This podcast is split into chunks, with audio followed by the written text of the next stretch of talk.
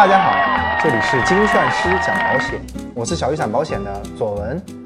今天我们来聊聊险资举牌那些事儿。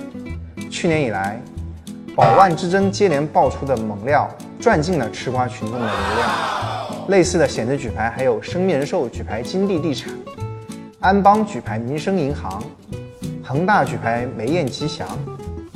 保险公司买那么多股票，到底是干嘛的？其实保险公司买股票和咱散户一样，当然是为了赚钱。那保险公司买股票合理合法吗？会影响咱买的保单吗？险资自己为什么要举牌？险资举牌是在洗钱吗？当然不是。保险洗钱主要通过地下保单，保险业反洗钱主要针对个别保险从业人员。股票交易所的股票交易完全暴露在人民银行的反洗钱监控体系下。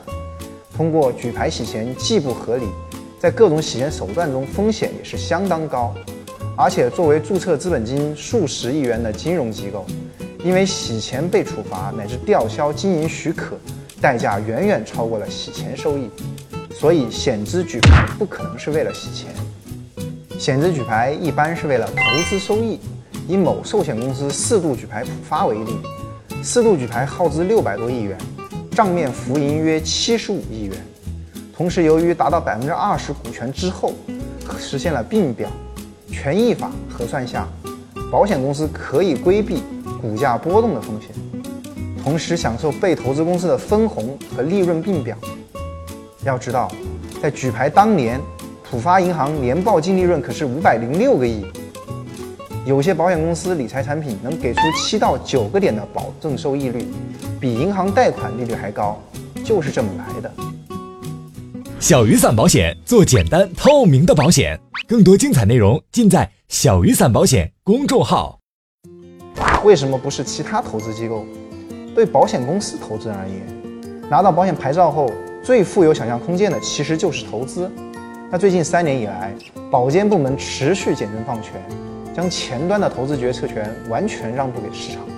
投资范围不断的拓宽，保险资金运用的尚方宝剑就是关于加强和改进保险资金运用比例监管的通知和保险资金运用管理暂行办法。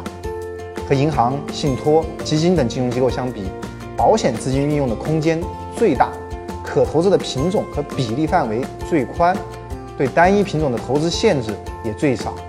放眼望去，目前除了黄金交易和大宗商品。保险资金几乎什么都能买，那保险公司买股票会影响咱买的保单吗？保险公司买股票会影响偿付能力，但对于人寿保险合同的履约，保险法九十二条有专门规定，不管个别保险公司经营情况如何，都不会影响人寿保险合同的履约。险资举牌到底对不对？